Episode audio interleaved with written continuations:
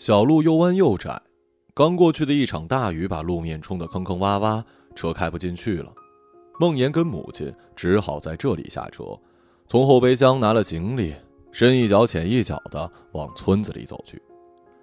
路边都是杨树和柳树，长得杂乱无章，却繁荣滋茂。夏蝉藏在叶子底下，与麻雀合奏着交响曲。孟岩刚十岁，细胳膊细腿儿，一大包衣物抱在胸前，走得跌跌撞撞。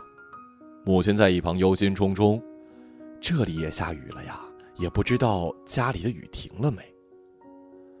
孟岩不关心母亲的忧愁，他踮起脚，唯恐弄脏了新买的篮球鞋。水坑里突然跃出一只蛤蟆，呱呱叫着扑进另一个水坑。孟岩吓了一跳，一下子失去重心，一脚踩到了一团黏糊糊的东西上。他的眉毛、眼睛、鼻子皱成一团，在心里咬牙切齿的祷告着。不是牛粪，不是狗屎，一定是泥巴，一定是泥巴啊！再往前走，树倏地消失了，蝉声也弱了下去。眼前是一片翠绿翠绿的玉米地，田地的边界浮现出一座座红瓦白墙的小房子。一位白发苍苍的老妇人穿过玉米地，拨开玉米叶子，走到路的中间，笑眯眯地朝梦妍他们招手。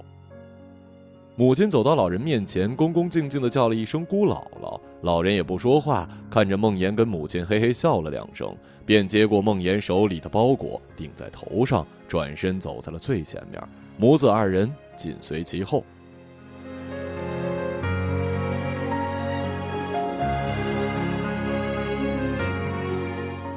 村子不大，有十几户人家，清一色方方正正的小平房。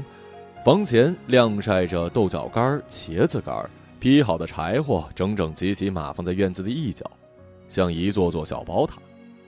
男人们呢，都去地里干活了；妇人们留在家中打理琐事。他们穿着印花的围裙，弓着腰，在日光下忙碌。偶尔抬起头瞥一眼这对初来乍到的母子。多数人家的门前都拴着土狗，凶神恶煞，见了生人玩命的叫。一只狗叫了，邻居家的狗便也跟着凑热闹。一时间，方圆几百米内全是此起彼伏的狗叫。孟岩头皮发麻，只感觉头发丝儿一根根立了起来。他们一直跟着老人来到了一处小院前，院前没有拴狗，倒是两只花斑肥猫在太阳底下躺着。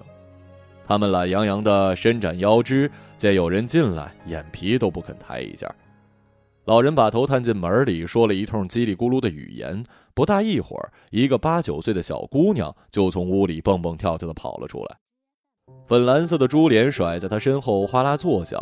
小姑娘的皮肤晒得黑黑的，眼睛清亮如露水，一根油亮的麻花辫垂在脑后。她冲着老人也讲了一串叽里咕噜的话，随后转头面向了梦妍母亲，用汉语说。姐姐，我和奶奶已经把小屋子收拾干净，你们就住在这儿，当自己家一样。母亲弯下腰摸了摸小姑娘的头：“你就是金慧英吧？小小年纪真能干啊！”姐姐，这小丫头片子居然管自己的妈妈叫姐姐，太没大没小了吧？孟岩一脸的惊愕，瞪大眼睛望向母亲，母亲这才跟他介绍起这户远方的亲戚。孟岩有一个没见过面的太姥爷，眼前这位老人是太姥爷的弟妹，而金慧英是这位老人的孙女。按照辈分来算，母亲管老人叫姑姥姥，孟岩就该管金慧英叫小姑。至于孟岩管老人叫什么，母亲掰着手指头想了半天，最终还是放弃了。算了，你就直接叫她太姥姥吧。孟岩撇撇嘴，心里不痛快。想必妈妈是最近失眠频繁，累坏了脑子了。这个小不点年纪比她还小，个头比她还矮，凭什么我管她叫姑姑？称呼是小，面子是大。男子汉大丈夫，管一个小丫头片子叫姑姑，回学校之后指不定被兄弟们说笑话呢。想到这儿，孟岩下巴抬得更高了，目光越过鼻尖，瞅着金慧英，双手突然一抱拳，故作铿锵道。金慧英妹妹，多谢收留，孟岩不胜感激，大恩不言谢，滴水之恩定当涌泉相报。前段时间，家乡的电视台正在播放《射雕英雄传》，孟岩看的是如痴如醉。他觉得大侠们打完架的样子特别酷，说话的样子更酷，不知不觉间就学起了里面的人物说话。别的同学扶完老人过马路都会说“不用谢，我叫红领巾”，孟岩则会说“绿水青山后会有期”。金慧英望着孟岩，眉毛扬得高高的，她一板一眼地纠正道。叫我英子就行。还有，我不是你妹妹，我是你小姑。孟岩狠狠地白了英子一眼，恨不得把眼珠子转得生疼。他不再作声，转身随太姥姥进了屋。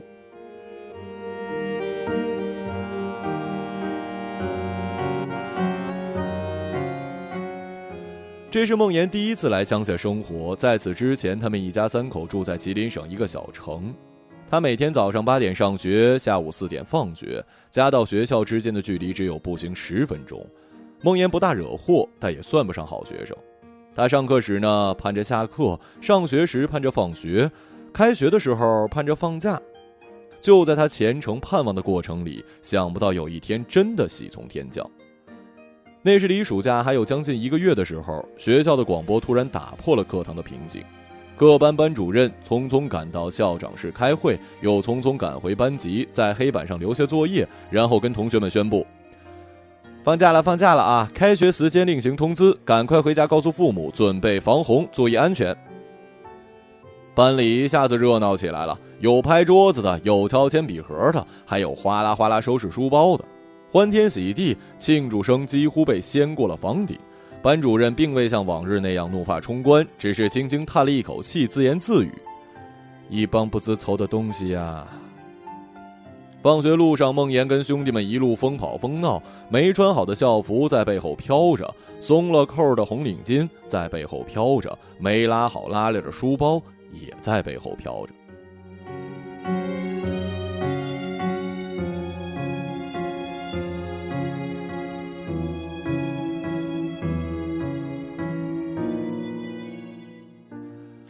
而孟岩不曾想到，这个暑假竟这般无聊。老天始终阴着脸，雨下个不停。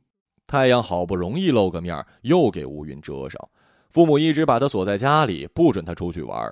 偶尔他出去打个酱油，没等他走出院子，母亲就把头探出窗子，冲楼下喊他的大名，叫他别磨蹭。买完东西，麻溜回家。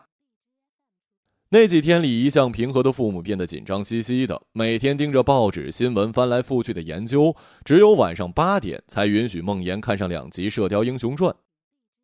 谁知没过两天，电视剧竟然停播了，台里整日都循环播放新闻，什么殉情啦、泄洪啦，啰里啰嗦的，惹人心烦。剧集是播到黄蓉和郭靖躲进密室疗伤时停的。那时孟岩还不知道主角光环这东西，他的心始终悬着，生怕郭大侠就此死掉。父亲跟他说：“这部剧他十年前就看过了，要不要提前告诉他结局啊？”孟岩虽然心里痒痒，但是决意要自己亲眼看完才算数。可惜如今他跟母亲来到乡下避难，和父亲失去了联系，就是想获悉大结局也不可能了。自打中小学放假，小城里就人心惶惶。住四楼以上的居民呢，全部跑到小卖店疯抢方便面、矿泉水；住三层以下的，则开始陆续的投奔别处。贵重家具没法带走，又担心被水泡烂，便都一股脑的堆到了四层以上的楼道里。孟岩家住在二楼，对面张阿姨一老早就跑去了外地，临走前把一台亮黑的钢琴抬到了顶楼的过道。梦岩有时趁父母不备，贼头贼脑跑到楼上，掀开钢琴盖，叮叮咣咣一顿乱锤，惹得几户人家同时伸门探脑袋骂他。他再把头往肩膀里一缩，一溜烟跑回楼里去了。梦岩对于洪水的印象只停留在诺亚方舟的故事里。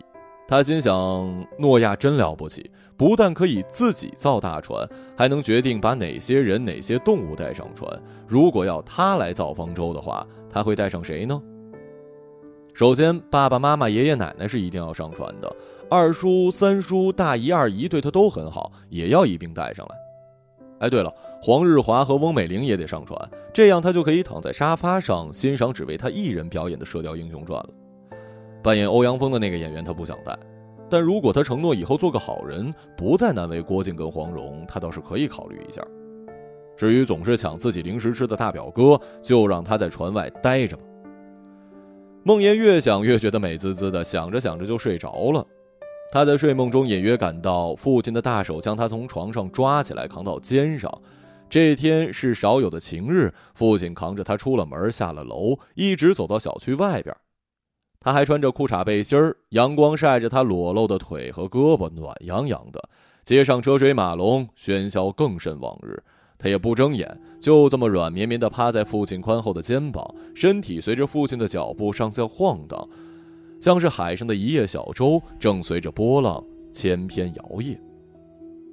父亲把他塞进了一辆小轿车里，紧接着母亲也上了车。他听见母亲一直在苦苦哀求父亲，声音疲惫而沙哑：“跟我们一起走吧，你这不是让我们担心吗？”“你放心，我没事儿，照顾好小妍，水一退啊，我就来接你们啊。”门砰的一声关上，孟岩这才睁开眼睛。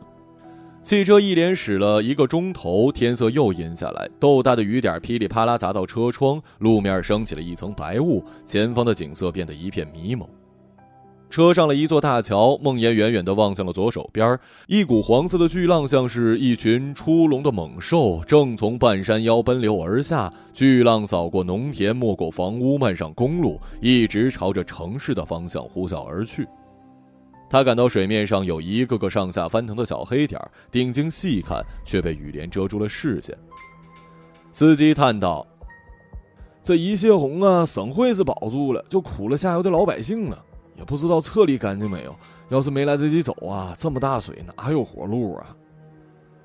母亲不忍看窗外的景象，却又忍不住要看。她眉头紧蹙，指甲不停抠着衣角的绣花，喃喃自语：“说泄洪，说这么多天，都以为骗人的呢，没想到真把水放出来了。”孟岩心里惦记着那几个在波涛中挣扎的小黑点，那是人还是家畜，或者只是一堆被水冲走的旧家具？要是有人真在低处造了方舟，可一定记得把他们救上船呢。孟岩的父母为去哪儿避灾这个问题商量了很久。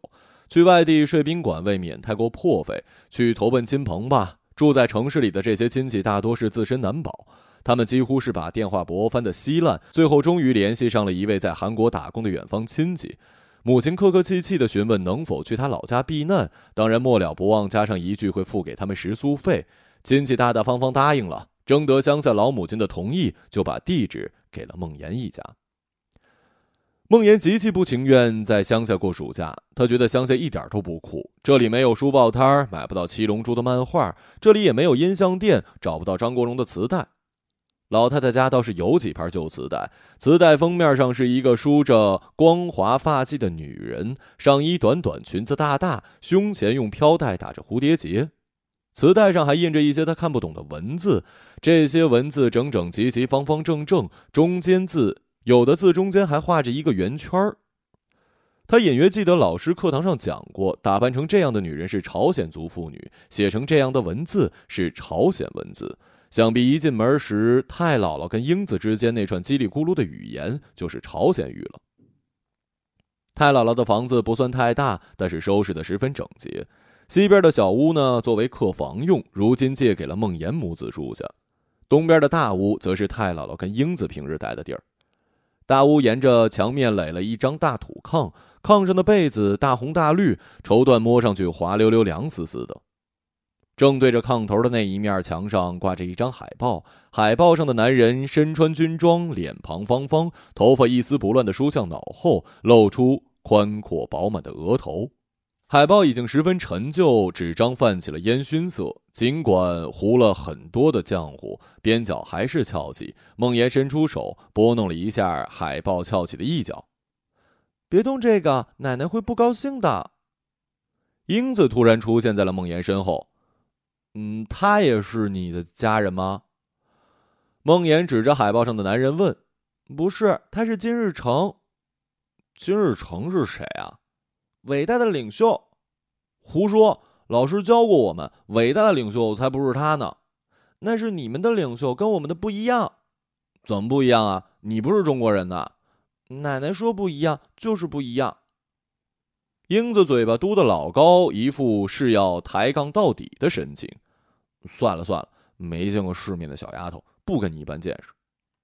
梦妍以一个高难度的鬼脸作为反击，英子一下变了脸，声音也尖了起来，一手叉腰，一手指着梦妍，不甘示弱：“城里来的了不起啊？我才不是没见过世面的小丫头，我是你姑姑。”梦妍本来无心与英子纠缠，但一听到“姑姑”俩字儿，顿时气不打一处来。他伸出一根手指，使劲戳了一下英子的肩膀，咬着牙：“我警告你，别再说你是我姑姑，否则，否则，哼，否则让你吃不了兜着走。”但是想到了好男不跟女斗的江湖古训，便硬生生的收回了下半句，愤愤的往门外走去。把塑料珠帘甩得哗啦啦响，哪知用力过猛，帘子一下打在英子脸上，英子啊的一声，左眼顿时红肿，捂住眼睛，痛得弯下腰，眼泪从指缝里涌出来，刷刷的流个不停。孟岩僵在原地，呆呆望着英子，手足无措，意识到自己闯了祸，还没等大脑进一步思考，身体就先条件反射一般完成了每次闯祸后的一系列动作，脚底抹油，一溜烟的逃离犯罪现场。这天晚餐很丰富，太姥姥同时准备了东北菜和朝鲜菜。孟岩坐在桌子的一角，一言不发的往嘴里扒饭，不时偷偷瞥一眼旁边的英子。待对方目光移向他时，他又心虚的把头埋进了饭碗。英子和太姥姥用朝鲜语聊着啥，时而发出一串清脆的笑。他的眼睛已经好多了，但还能看出微微的红肿。孟岩观察着饭桌上太姥姥跟母亲的态度，稍稍放宽了心。知道英子没去打他的小报告，心中又是感激又是愧疚。他于是便记下了这份恩，心里暗暗发誓：他孟岩有恩必报。未来英子若有事相求，他必定万死不辞。哎，我奶奶问你，你们的城里住的都是楼房吗？英子用胳膊推了推孟岩。啊啊！他如梦初醒，忙不迭点头：“嗯，对，我们住楼房。”英子用朝鲜语翻译给太姥姥，随后又问：“我奶奶问你，城里吃的东西是不是特别多呀？”“嗯嗯，挺多的吧。”太姥姥笑得更开怀了，又去厨房盛了一碗泡菜汤给梦妍。红色的汤里盛着白色的豆腐，白色的豆腐上窝着一枚白色的荷包蛋。村子远离洪水，学校还在正常上课。英子每天要走好几里地去上学，她腿脚十分灵便，有时追着野猫一路从学校跑回家，竟是大气儿也不喘一下。回家之后也不歇歇，放下书包呢，就利手利脚的帮太姥姥做起了家务，一边哼着朝鲜族民谣，倒垃圾，倒垃圾。一边从窗棂上取下晒的红辣椒，细细磨成粉，再把苹果丝、蒜蓉、盐和水调进去，均匀地拌成糊状，然后把一颗大白菜从中剖开，用手将调好的辣椒酱一点点抹到每一片白菜叶上。孟岩的母亲偶尔也过来帮忙腌泡菜，但干活时却始终心神涣，但干活时呢却始终心神涣散。人在厨房，魂儿还留在电视机前。只要新闻一报老家洪灾的消息，他就立刻跑回大屋，盯着画面看得失神。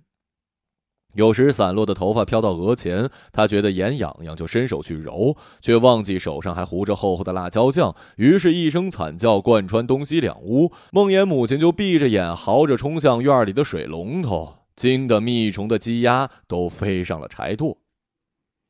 孟岩倒是不大关心洪水的事儿，他只关心《射雕英雄传》什么时候回归。每到晚上八点，他都从英子手中夺来遥控器，拨到那个频道，发现仍是没完没了的新闻时，便重重叹口气，再跺几下脚，表示严正抗议。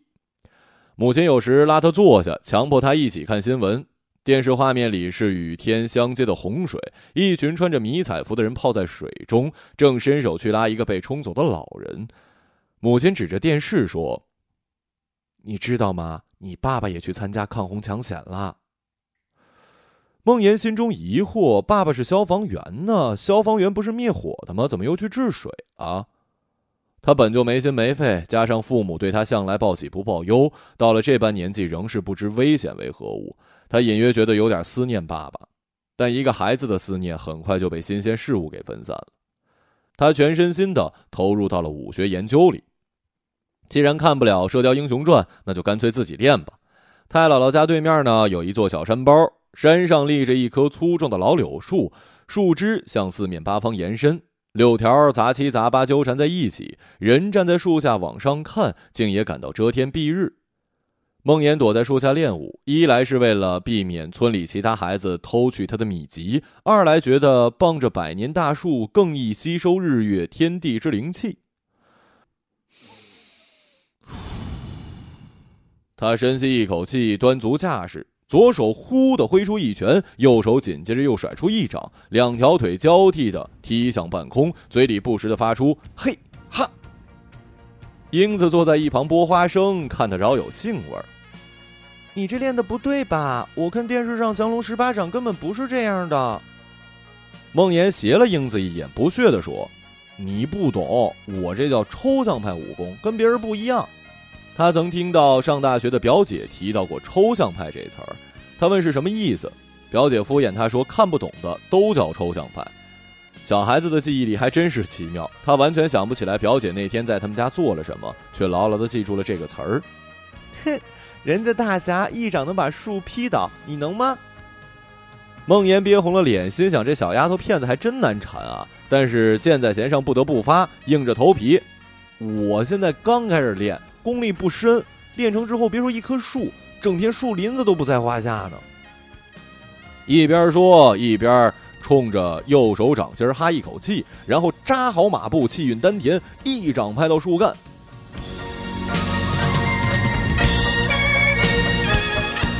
树干纹丝不动，树冠却微微抖了一下。一群栖息的麻雀突然齐齐飞向天空，紧接着一根碗口粗的树枝坠落下来，溅起一片飞扬尘土。英子惊得松掉了下巴，缓缓站起身，衣襟上的花生壳抖落一地。梦妍更是半天合不上嘴，捂着被震得酸疼的胳膊，结结巴巴地说：“我我我竟然练成了。”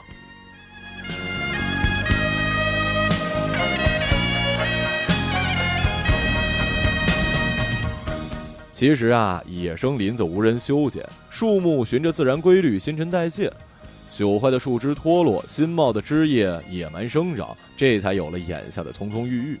谁知梦妍发功时恰巧赶上树枝掉落，从此便认为自己骨骼清奇，是百年一遇的练武奇才。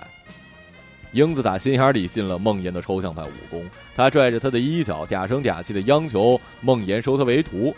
我认你当师傅不行吗？你就教教我呗。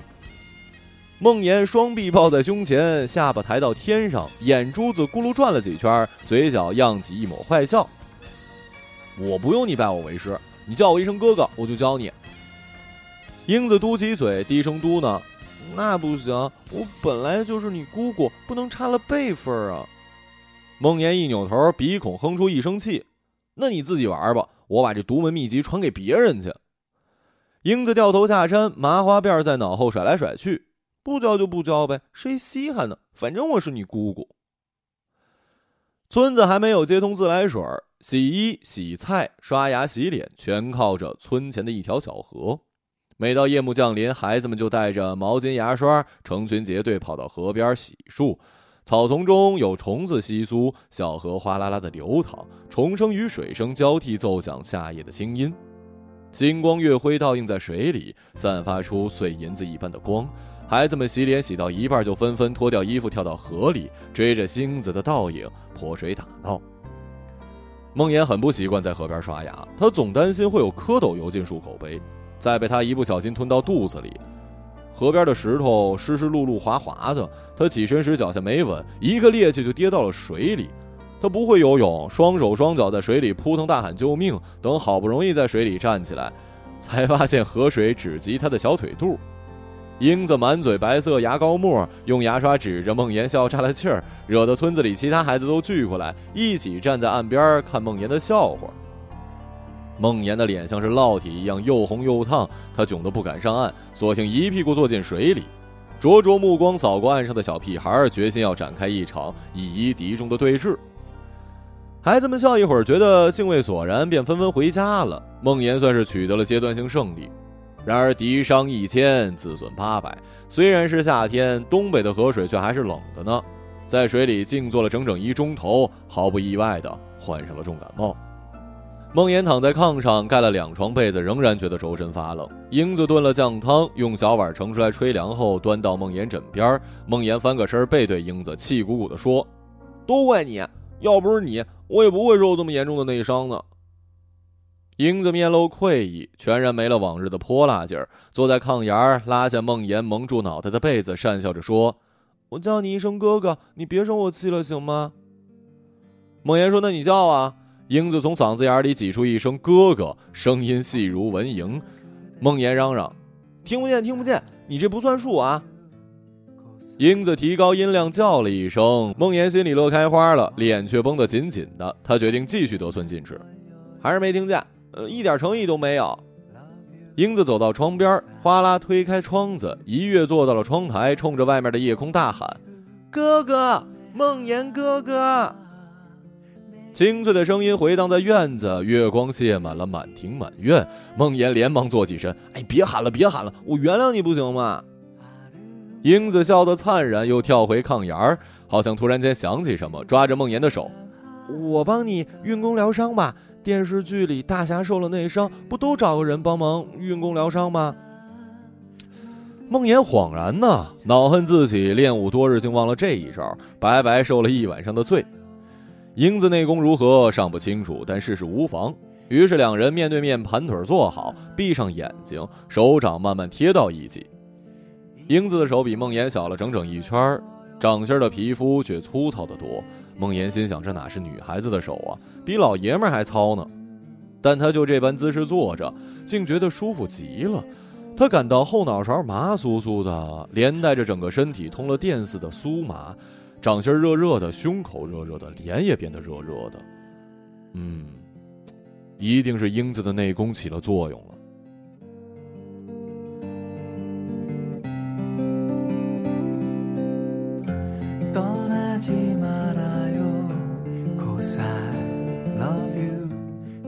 太姥姥睡前有吃一碗米酒的习惯，米酒皆是用自己糯米或者是玉米酿的，装在小陶瓷坛子里密封着。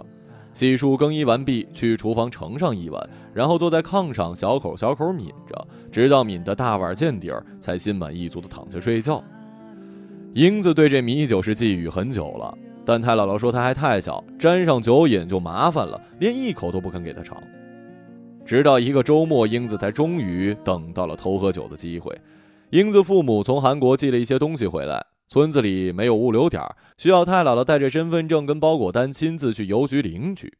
那天下午，太姥姥在梦妍母亲的陪同下出了门，乘小巴去了镇上。大人们前脚离开村子，英子后脚就从厨房里拖出一坛米酒来。你会喝酒吗？英子拿着两只大碗，笑嘻嘻地看着孟岩。孟岩老老实实说：“小孩子不能喝酒，被父母知道会挨骂的。”英子白了他一眼，声音挑得高高的。还说自己闯江湖的人呢，连酒都不敢喝，真是个软脚虾、三脚猫。孟岩向来脑子一根筋，最吃激将法这套了。听英子这么说，他顿时气得像是一只炸了毛的小猫。谁说我不敢喝？谁不敢喝？谁是小狗？说着，捧起一碗，咕咚咕咚就喝了下去。米酒有一股淡淡的酒精味儿，但并不似白酒那般呛人。酒水划过嗓子时凉丝丝的，嘴巴里弥漫着糯米发酵后的酸甜味道，他不由一惊：这真的是酒吗？怎么这么好喝呀？分明就是甜滋滋的饮料啊！于是他跟英子坐在门口，你一碗我一碗，一小坛子米酒很快见底儿了。米酒的度数虽然不高，但是上头很快呀。不大一会儿，孟岩就感到脸颊又变得红烫，脑袋沉甸甸，身子却变得很轻。想起身呢，却怎么也站不稳，两只脚不自觉地在地上画着八字儿。没走出几步，孟岩就一个趔趄趴在地上。英子想上前扶他，结果腿脚也发软，倒了下去。地面上湿湿软软，正散发着日间所储存的余热，把鼻子埋进泥土，能嗅到雨露花草的清香。太阳被小山掩了半张脸，没那么晒了。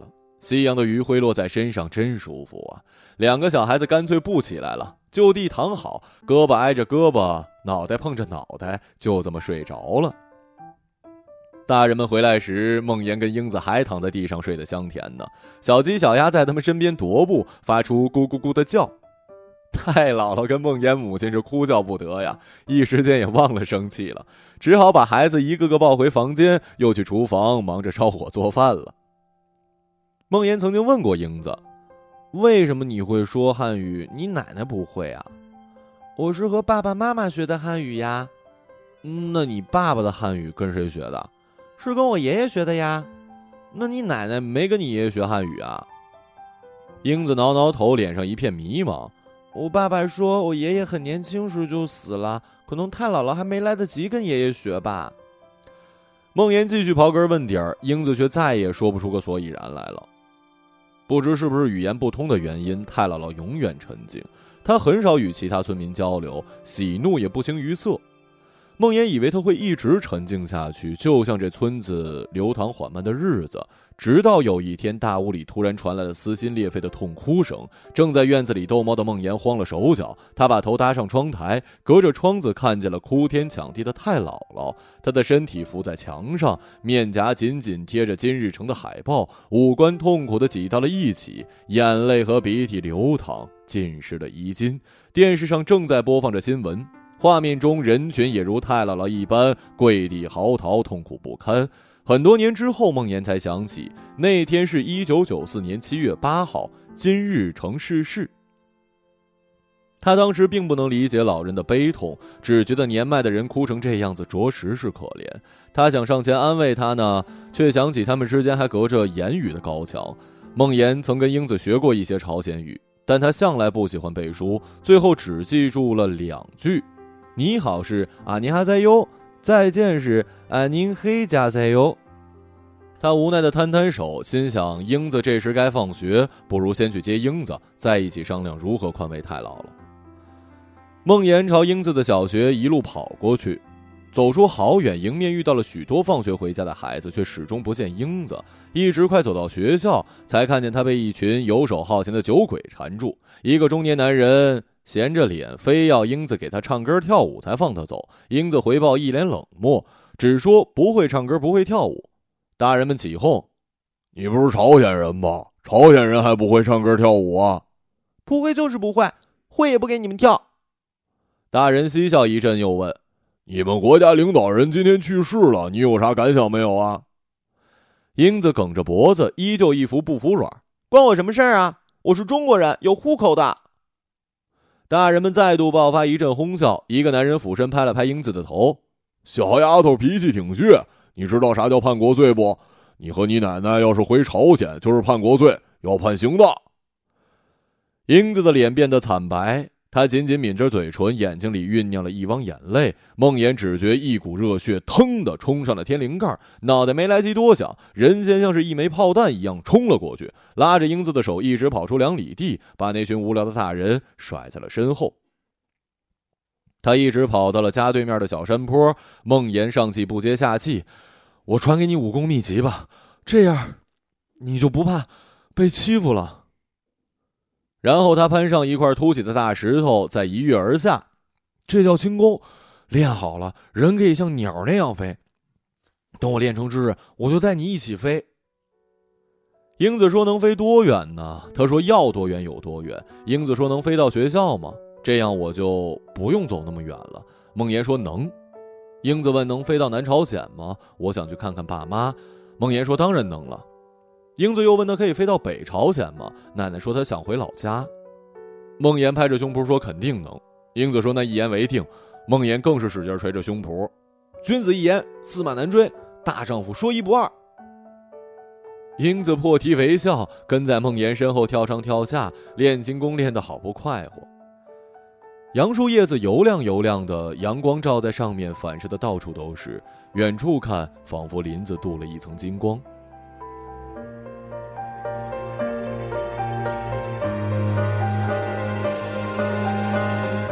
梦妍第一次看见母亲流泪是在一个晚上，蚊帐破了个洞，长脚蚊子钻进来，梦妍耳边嗡嗡嗡的作响。她抓着胳膊上的包从睡梦中醒来，发现母亲不在屋内。梦妍下床出门，月光倾泻满地，鸡鸭睡了，肥猫睡了，英子和太姥姥也睡熟了，整个小院里只听得细碎的虫鸣和母亲的呜咽声。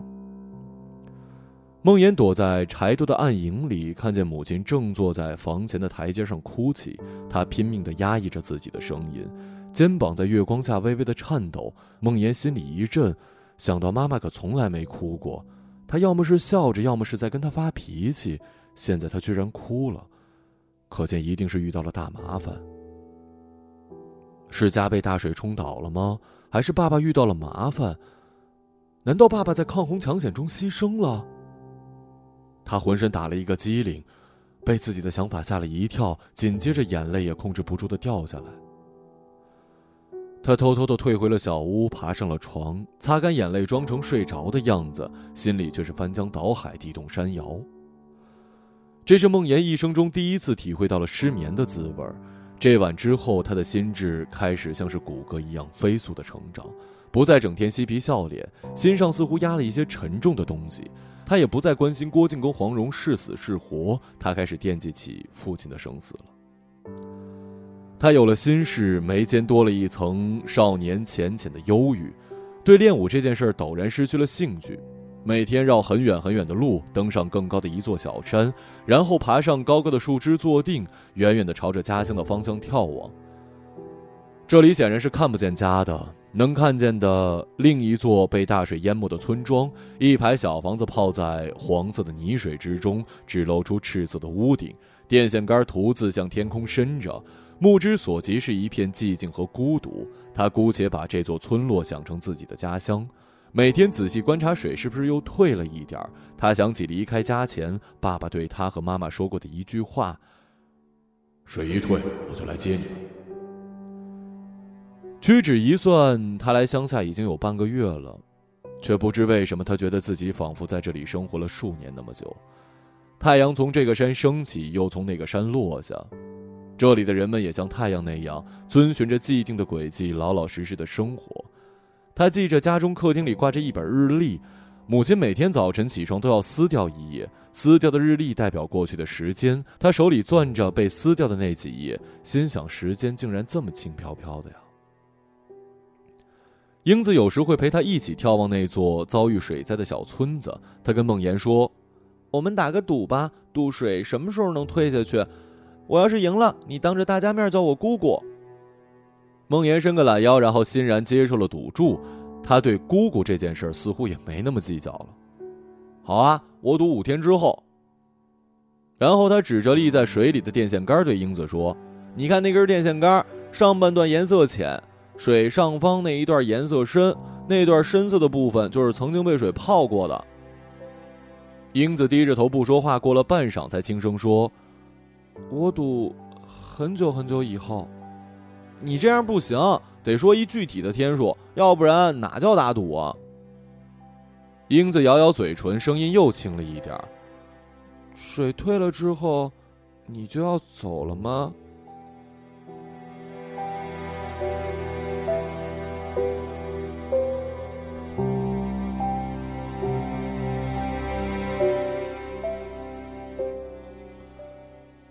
梦妍侧头看向英子，她把头压得低低的，整个人似乎又凭空矮了一截儿。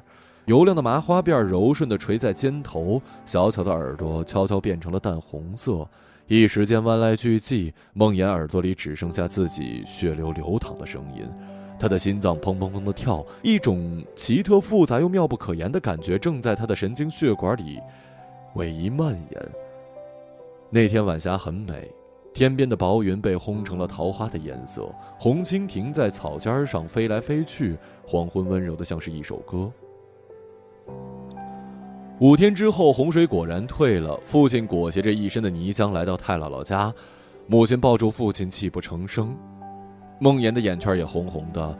父亲催促他们母子快些收拾东西，回家的路刚通，好不容易借来的车要赶紧还给人家。梦妍收拾好书包，走进小屋，恋恋不舍地回望院前那条窄窄的小路。英子还没有放学，村中一片静谧，只有太姥姥一直将他们送到了村门口，还赠了一坛泡菜做临别礼物。孟岩上了车，终于忍不住嚎啕大哭了起来。他拼命地踹着车门，说什么也要等英子回来。父母只好安慰他，明年夏天一定再回这里来度假。父亲发动车子，孟岩的脸紧紧贴着车窗，贪婪地张望着村子里的一切。红瓦白墙的小房子渐渐消失，翠绿的玉米地渐渐消失，凹凸不平的小土路渐渐消失。他流着泪，一遍一遍地念叨着那句朝鲜语。안녕히가세 요。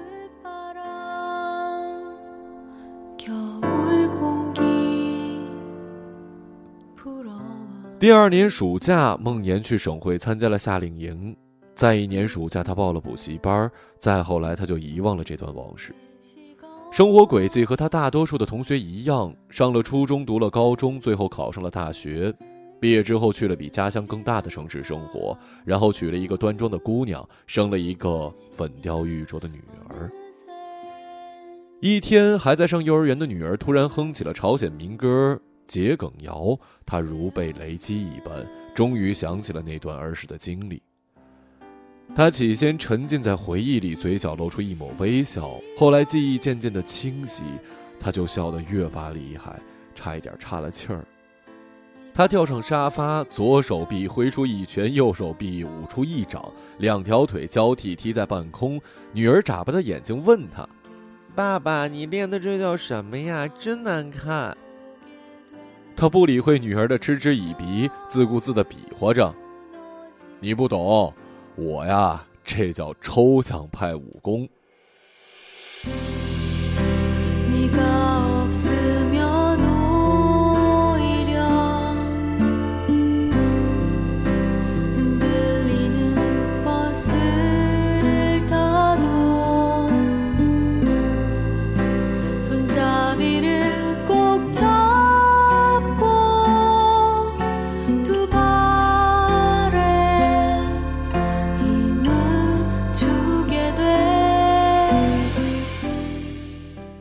一个朗读者，马晓成。